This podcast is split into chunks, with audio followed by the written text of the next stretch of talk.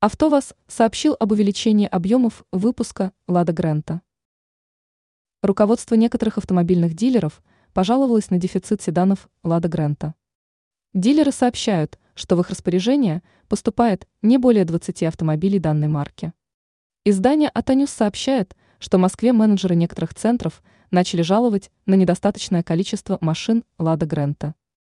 В юго-восточной, часто российской столице, продавец сообщил, что все начальные версии «Гранты» уже зарезервированы. Дилеру ничего больше не остается, кроме как предлагать клиентам версию «Классик», на котором стоит кондиционер и дополнительное оборудование.